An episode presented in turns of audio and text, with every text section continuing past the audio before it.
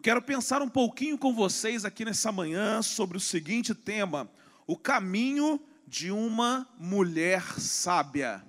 O caminho de uma mulher sábia. Eu quero ler com vocês dois textos. O primeiro está em 1 Samuel, capítulo 1, versículos 1 e 2. E o segundo, 1 Samuel, capítulo 1, versículos 9 e 10. 1 Samuel, capítulo 1, versículos 1 e 2. Diz assim o texto: Havia certo homem de Ramataim, Zufita, dos montes de Efraim, chamado Eucana, filho de Jeroão, neto de Eliú e bisneto de Tou, filho do Efraimita Zufi. Ele tinha duas mulheres, uma se chamava Ana e a outra Penina. Penina tinha filhos, Ana, porém, não tinha. Versículos 9 e 10. Ana se levantou e, com a alma amargurada, chorou muito e orou ao Senhor. O texto que nós lemos aqui nessa manhã apresenta uma mulher chamada Ana. Muitos de nós já a conhecemos. Muitos de nós conhecemos a sua história e sabemos que Ana era uma mulher estéril, mas o grande sonho da sua vida era ser mãe. O grande desejo do coração de Ana era tornar-se mãe. E lendo todo o contexto dessa história, nós vamos descobrir que Ana não desistiu do seu sonho de ser mãe. Mas para isso, Ana trilhou o caminho de uma mulher sábia. E porque ela trilhou o caminho de uma mulher sábia, ela alcançou o milagre de Deus sobre a vida dela. Muitas vezes nós não conseguimos alcançar aquilo que Deus já nos deu como milagre, porque não trilhamos o caminho da sabedoria. Mas Ana trilhou o caminho de uma mulher sábia. E porque ela trilhou esse caminho, e porque ela caminhou nessa senda, ela pôde alcançar aquilo que era desejo do seu coração. E a minha expectativa nessa manhã é penetrar nessas entrelinhas da experiência de Ana e descobrir que caminho é esse, que caminho foi esse que Ana trilhou para alcançar aquilo que ela desejou. Que caminho foi esse que Ana trilhou para que Deus realizasse um milagre na vida dela e ela pudesse se tornar uma mãe?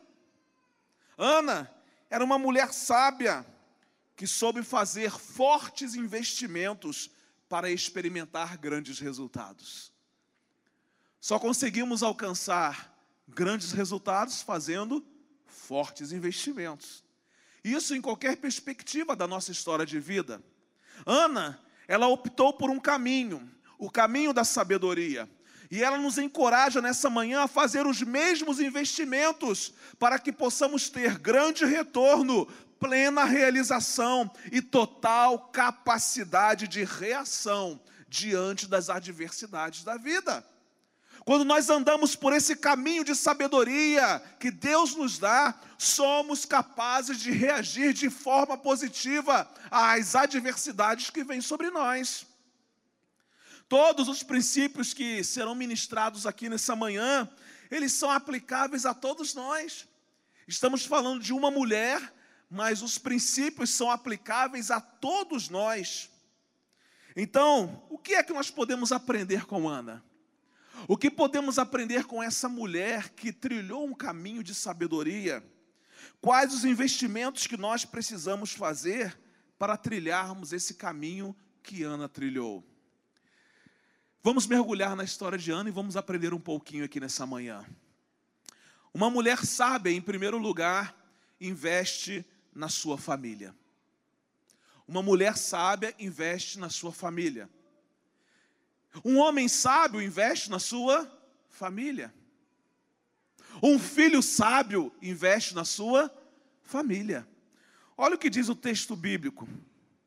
Aliás, o capítulo primeiro do primeiro livro de Samuel, Ele é riquíssimo em detalhes e em ensinos. Mas aqui nessa manhã nós vamos observar que Ana escolheu investir na família, apesar de todas as circunstâncias contrárias, tanto dentro de casa como fora de casa. Ela não sucumbiu diante dos problemas que ela enfrentava dentro de casa e fora de casa. Ana foi persistente e essa é uma lição muito importante, principalmente para as famílias dessa geração. Preste atenção, o censo do IBGE do ano 2017 levantou dados intrigantes a respeito do brasileiro. 2017, já estamos em 2022, mas preste atenção. O brasileiro se casa cada vez mais tarde.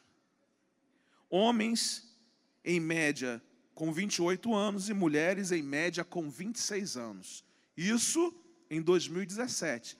No censo atual, esses números eles são ainda mais perigosos, mais intrigantes ainda. O brasileiro se separa mais jovem. Homens, em média, com 42 anos e mulheres em média com 39 anos. Agora preste atenção: o brasileiro tem menos tempo de casado, em média apenas 15 anos. E como eu disse a vocês, eu creio que no ano 2022, que é o ano que nós estamos vivendo, a situação ela é ainda mais grave. Então, diante dessa realidade preocupante, o que o investimento que Ana fez na sua família pode nos ensinar e de que forma pode nos estimular a fazer a mesma coisa que ela fez? Três coisas importantes que Ana fez. Ana investiu na família apesar das dificuldades. Queridos, o grande problema é que na primeira dificuldade nós desistimos da nossa família. Na primeira dificuldade, nós enterramos os sonhos e os projetos da nossa família, mas Ana nos ensina aqui nessa manhã que, mesmo com dificuldades, nós precisamos investir na família. O versículo 2 diz que Eucana, esposo de Ana, tinha duas mulheres. Uma se chamava Ana, outra Penina. Agora preste atenção: Penina tinha filhos, Ana, porém, não tinha. Ana era casada com um homem que tinha duas mulheres.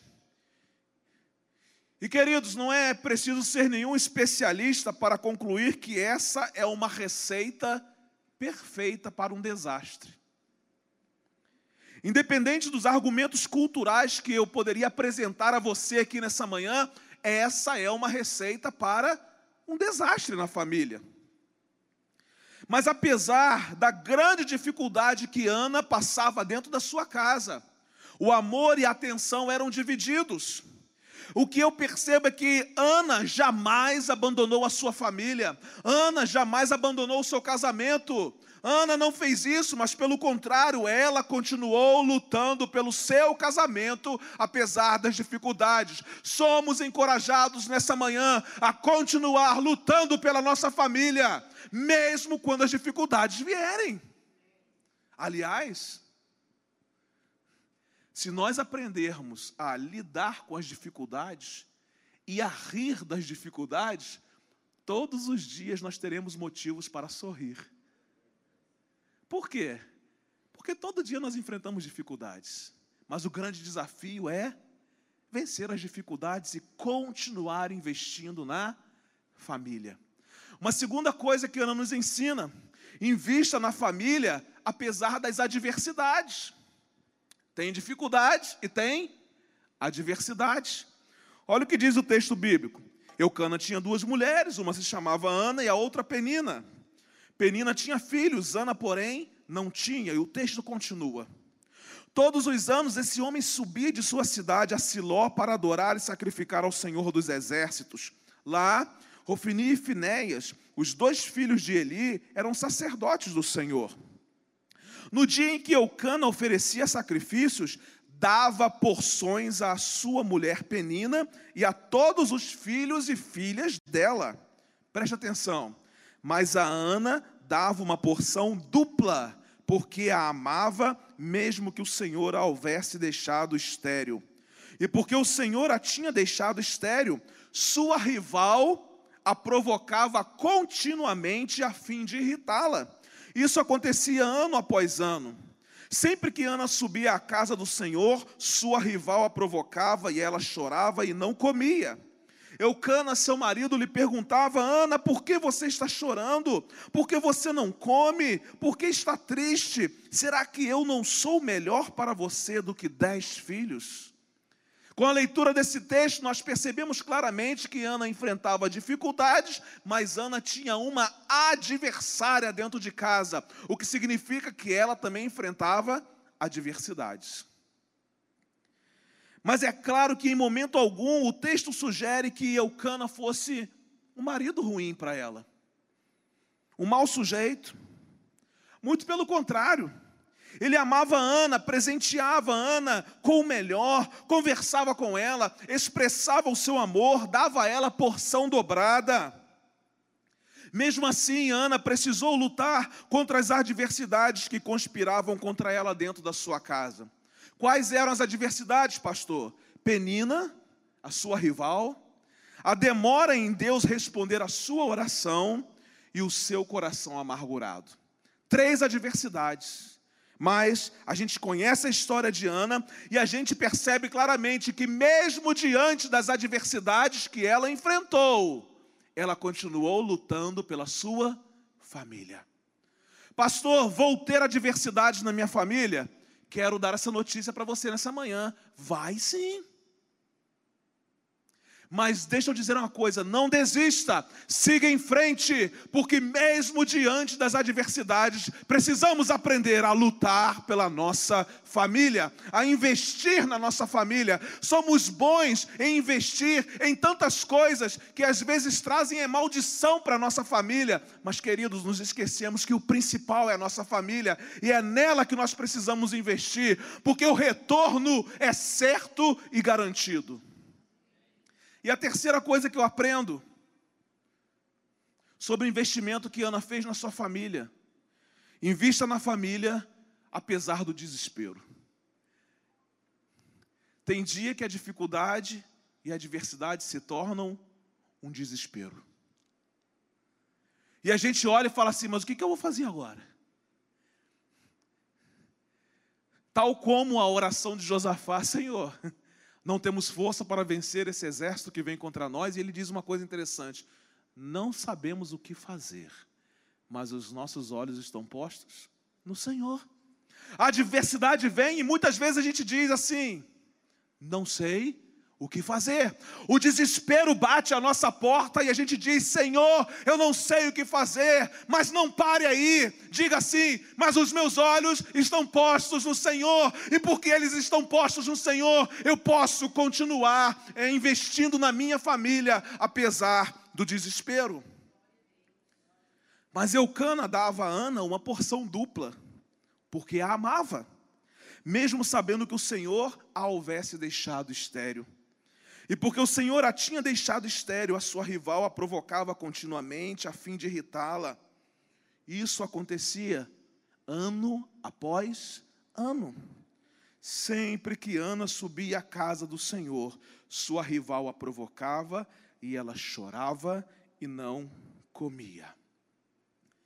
Dificuldades e adversidades a longo prazo podem nos levar ao desespero. Desespero é quando a gente não sabe mais o que fazer. Quando as coisas fogem do aparente controle da nossa condição humana. Porque a gente acha que tem controle sobre as coisas, mas Deus sempre envia alguma coisa para nos dizer que nós não temos controle sobre absolutamente nada. Não é verdade? Então as adversidades vêm, as dificuldades vêm, a gente entra num tempo de desespero que a gente fala assim: Senhor, o que é que eu vou fazer agora? Penina não mudava, Deus não agia, e Eucana não tomava uma providência. Que situação difícil, constrangedora, desesperadora. Mas quando eu leio a história de Ana, eu percebo que nenhum desespero foi capaz de paralisá-la. Nenhum desespero foi capaz de fazer com que Ana continuasse investindo na sua família. Ah, irmãos, quantas vezes o desespero nos faz desistir da coisa principal? Quantas vezes nós não sabemos o que fazer e desistimos da família que Deus nos deu? E às vezes nem foi Deus que nos deu, né? A gente que escolheu mesmo, sem perguntar a Ele se era isso mesmo que Ele queria. Mas mesmo assim Deus nos abençoa. Mesmo quando a gente faz escolhas erradas, Deus nos abençoa. Ah, então eu posso continuar fazendo coisa errada? Não, por quê? Porque tem consequência. Deus abençoou a vida de Ismael. Ismael se tornou uma grande nação. Mas uma consequência muito grande veio sobre toda a humanidade, por conta de uma escolha equivocada de Abraão e Sara. Deus não deixou de abençoar Ismael, mas a consequência veio. Deus não vai deixar de abençoar você por causa das suas escolhas equivocadas, mas as consequências virão. Davi se tornou um homem segundo o coração de Deus, mas a espada não saiu da sua casa.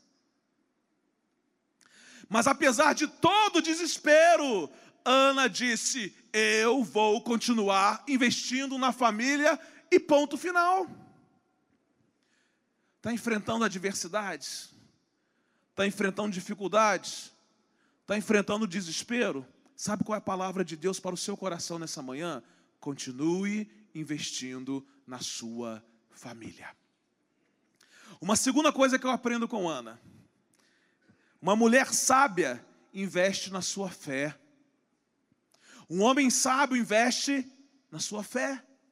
Filhos sábios investem na sua fé. Olha o que diz o texto bíblico.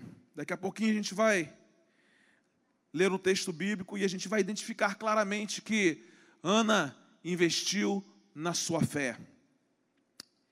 A família de Ana era importante para ela. Ela investia na família. Mas é interessante destacar que havia algo que era mais importante para ela e que sustentava os seus esforços pela sua família. O que era, pastor? A sua fé. Era a fé de Ana que sustentava os seus esforços de continuar investindo na sua família. Interessante que ela sabiamente decidiu investir na sua fé. Ela conseguiu perseverar investindo na família. E deixa eu dizer, sem fé, a família de Ana teria ido para o buraco.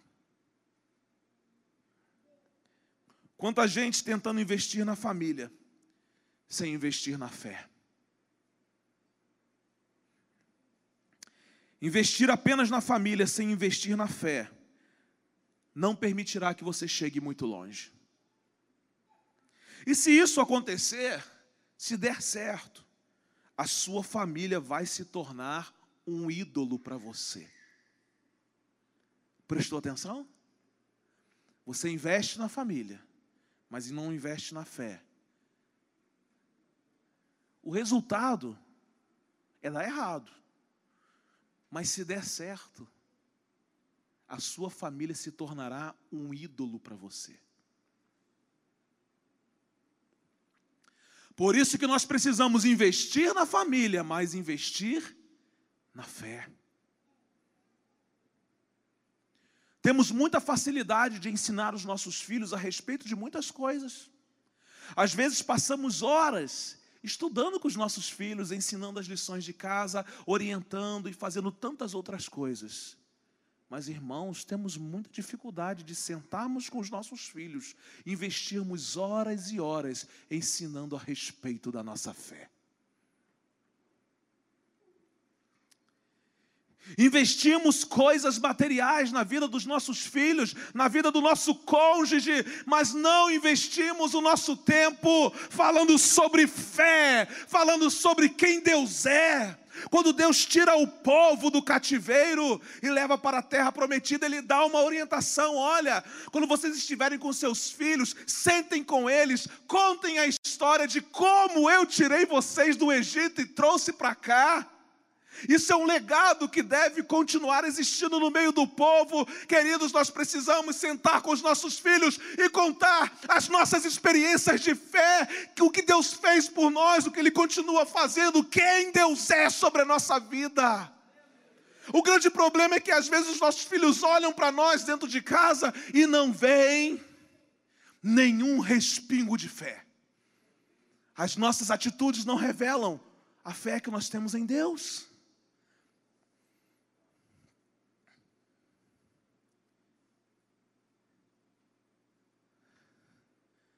Uma mulher sábia, Ana, investiu na fé. O foco, irmãos, é o Senhor. A fé em Suas promessas nos permite prosseguir com esperança e amor na família. Três coisas importantes que eu quero tratar com vocês aqui nessa manhã. Por que, que Ana decidiu investir na sua fé? Eu só vou passar pelos textos bíblicos. E a primeira coisa que eu aprendo é que Ana decidiu investir na sua fé, porque a fé nos leva a um relacionamento pessoal com Deus. Certa vez, quando terminou de comer e beber em Siló, estando o sacerdote Eli sentado numa cadeira junto à entrada do santuário do Senhor, Ana se levantou e, com a alma amargurada, chorou muito e orou ao Senhor e fez um voto dizendo: Ó Senhor dos exércitos, se tu deres atenção à humilhação de tua serva, te lembrares de mim e não te esqueceres de tua serva, mas lhe deres um filho, então eu o dedicarei ao Senhor por todos os dias de sua vida, e o seu cabelo e a sua barba nunca serão cortados. Só quem abre o coração diante de Deus da maneira como Ana abriu,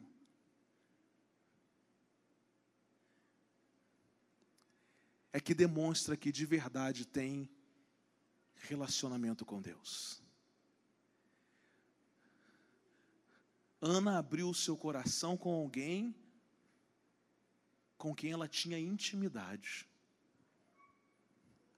Ela falou coisas para Deus que expressam exatamente que tipo de relacionamento ela tinha com Ele. Um relacionamento profundo. Por que precisamos investir na nossa fé? Porque à medida que nós investimos na nossa fé, nós aprofundamos o nosso relacionamento com Deus. Por que Ana investiu na sua fé? Porque a fé nos leva a uma transformação diante de Deus. A fé nos leva a fazer mudanças. Ah, pastor, eu sou difícil de mudar. Porque talvez você não tenha fé. Porque a fé nos leva a fazer mudanças. A fé nos leva a ser filhos, como Deus deseja que a gente seja. A fé nos leva a fazer reflexões sobre que tipo de vida nós estamos vivendo e que tipo de vida Deus gostaria que nós vivêssemos. Olha o que diz o texto bíblico: enquanto ela continuava a orar diante do Senhor, Eli observava sua boca. Como Ana orava silenciosamente, seus lábios se mexiam, mas não se ouvia sua voz. Então Eli pensou que ela estivesse embriagada e lhe disse: Até quando você continuará embriagada? Abandone o vinho. Ana respondeu: Não se trata disso, meu senhor. Sou uma mulher angustiada. Não bebi vinho nem bebida fermentada, mas eu estava derramando a minha alma diante do Senhor. Não julgues tua serva uma mulher vadia. Estou orando aqui até agora por causa da minha grande angústia e tristeza. Eli respondeu: Vá em paz, e que o Deus de Israel lhe conceda o que você pediu. Ela disse: Espero que sejas benevolente para com tua serva. Então ela seguiu o seu caminho, preste atenção, comeu e o seu rosto já não estava mais abatido. Num primeiro momento, uma mulher que não estava comendo, uma mulher amargurada, mas num segundo momento, depois de conversar com o seu pai, o Deus Todo-Poderoso, ela sai daquele bate-papo transformada, porque a fé nos leva a uma transformação. Irmãos, muitas vezes nós chegamos diante de Deus com o nosso coração amargurado, brigamos com Deus, não é verdade? Mas saímos daquele bate-papo encorajados, saímos daquele bate-papo com a nossa vida transformada, porque a nossa fé nos leva a uma transformação de realidades. Jesus entra no Getsemane, triste, mas sai do Getsemane encorajado.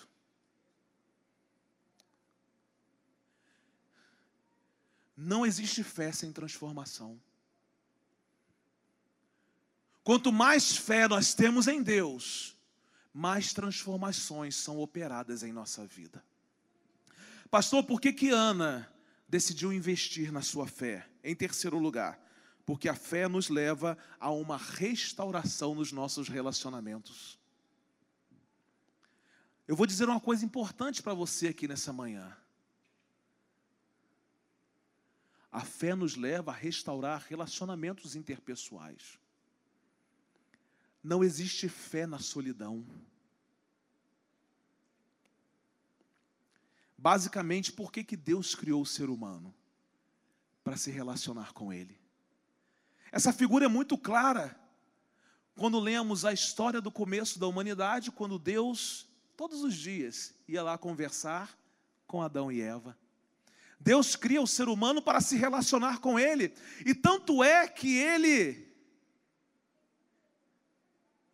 se denomina Pai e nós filhos. A fé nos leva a consertar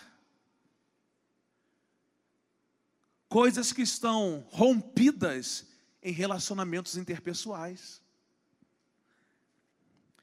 Na manhã seguinte, eles se levantaram e adoraram o Senhor. Ana e Eucana. Então voltaram para casa em Ramar. Preste atenção. Eucana teve relações com sua mulher Ana, e o Senhor se lembrou dela. A fé nos leva a restaurar relacionamentos.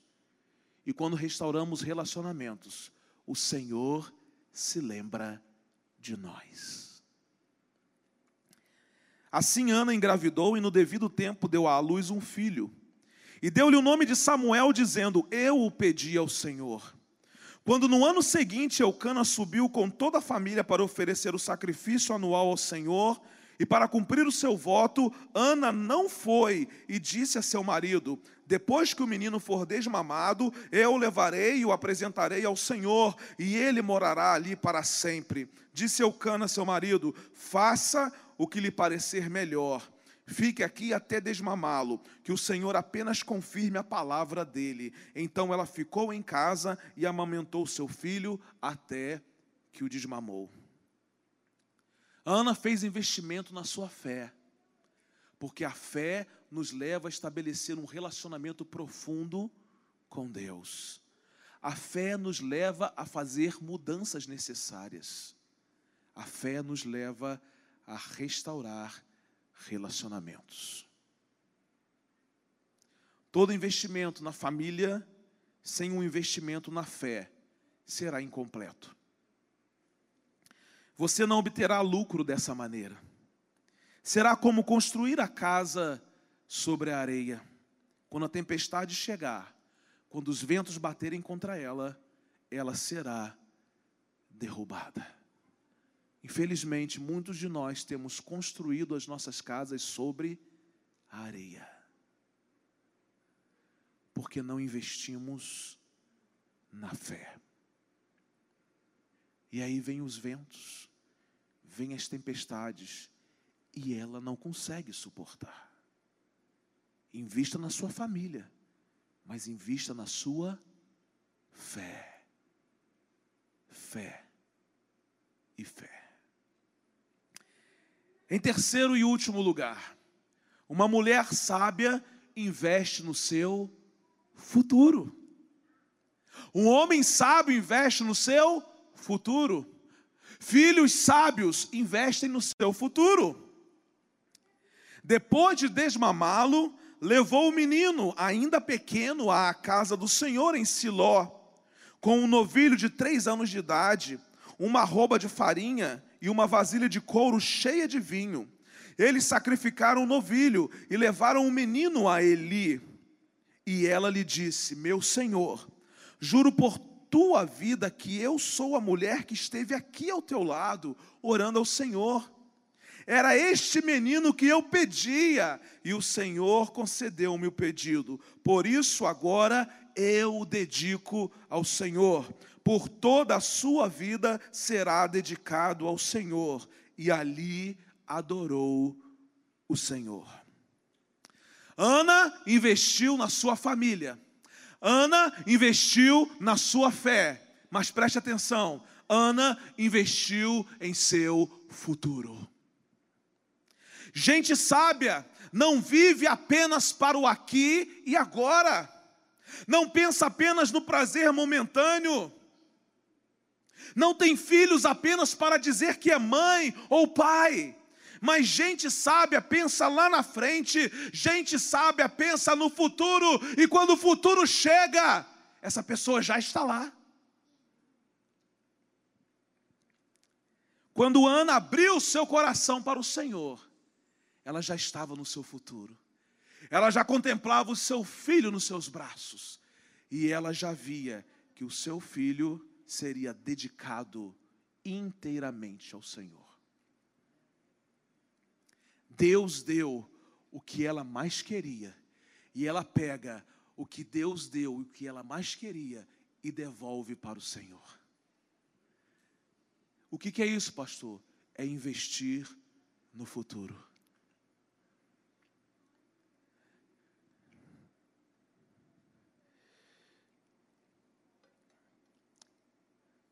Ana decidiu investir no seu futuro, colocando o que ela tinha de melhor nas mãos de Deus. Ana pegou o que Deus havia dado a ela e fez o maior aporte do seu investimento, devolvendo-o para o Senhor. E deixa eu dizer uma coisa: Samuel tornou-se simplesmente o maior e o mais respeitado profeta em Israel. É lícito, irmãos, que queiramos que os nossos filhos sejam bem-sucedidos. Não é verdade? Médicos, juízes, defensores públicos, temos uma preocupação enorme com os investimentos que são feitos, através dos quais nós conseguimos enxergar com os nossos olhos físicos. Mas nessa manhã, Deus quer que investamos no futuro nosso e dos nossos filhos com aquilo que os nossos olhos físicos não são capazes de ver.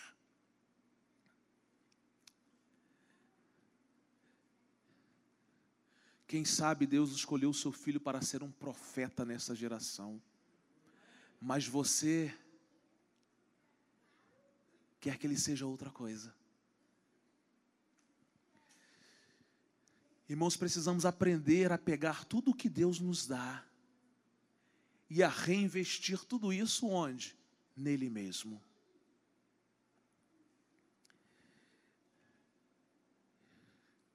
Precisamos investir em nosso futuro. Mas o nosso futuro está nas mãos do Senhor, Ele já está lá. E porque Ele já está lá, nós podemos confiar que esse investimento é seguro e certo. Não existe nenhum investimento na face da terra que lhe dê segurança. Um dia a bolsa está lá em cima, não é verdade? Outro dia ela está lá embaixo. Um dia você tem milhões na bolsa, no outro dia você não tem absolutamente nada. Por quê? Porque não existe nenhum investimento material na face da terra que lhe garanta um futuro certo e líquido. Mas agora, quando eu pego a minha família e invisto no Senhor, quando eu pego os meus filhos e eu entrego para o Senhor, quando eu pego o meu cônjuge e eu entrego para o Senhor, eu sei que o meu futuro está garantido, eu sei que o futuro da minha família está garantido, que os rendimentos serão altos. É nas mãos de Deus que nós precisamos aprender a deixar, a deixar, porque muitas vezes os nossos filhos se tornam nossos ídolos ocupam o lugar de Deus no nosso coração. Eu sei que sou um bom cônjuge, né? E às vezes ocupo o lugar de Deus no coração da minha esposa. Não existe um marido melhor do que eu. Irmão, não é verdade? Não é que não existe marido melhor do que eu a verdade é que nós fazemos das pessoas ídolos. E aí Deus fala assim: pega o seu ídolo agora, agora me dá. Agora você tem um futuro garantido. Enquanto esse ídolo ficou com você, seu futuro estava correndo um sério risco. Mas quando você os deu a mim, o futuro ficou certo. Irmãos, ou a gente entra nesse lugar e é ministrado por Deus e faz as mudanças que precisam ser feitas, ou nós vamos apenas nos tornar consumidores de celebração, sem experimentarmos quem Deus é de verdade. Pastor, o culto foi uma bênção. Irmãos, eu tenho muito receio de ouvir essas coisas. Porque geralmente o culto é uma bênção, apenas para disfarçar as mudanças que precisam ser realizadas dentro de nós. Invista em seu futuro. Pegue hoje tudo aquilo que Deus lhe deu e devolva para Ele. Os resultados serão extraordinários, os rendimentos serão acima de qualquer expectativa. Por quê? Porque eles virão das mãos daquele que tem o controle da nossa vida e o controle do universo. Seus juros são sempre altos. Não há defasagem no céu.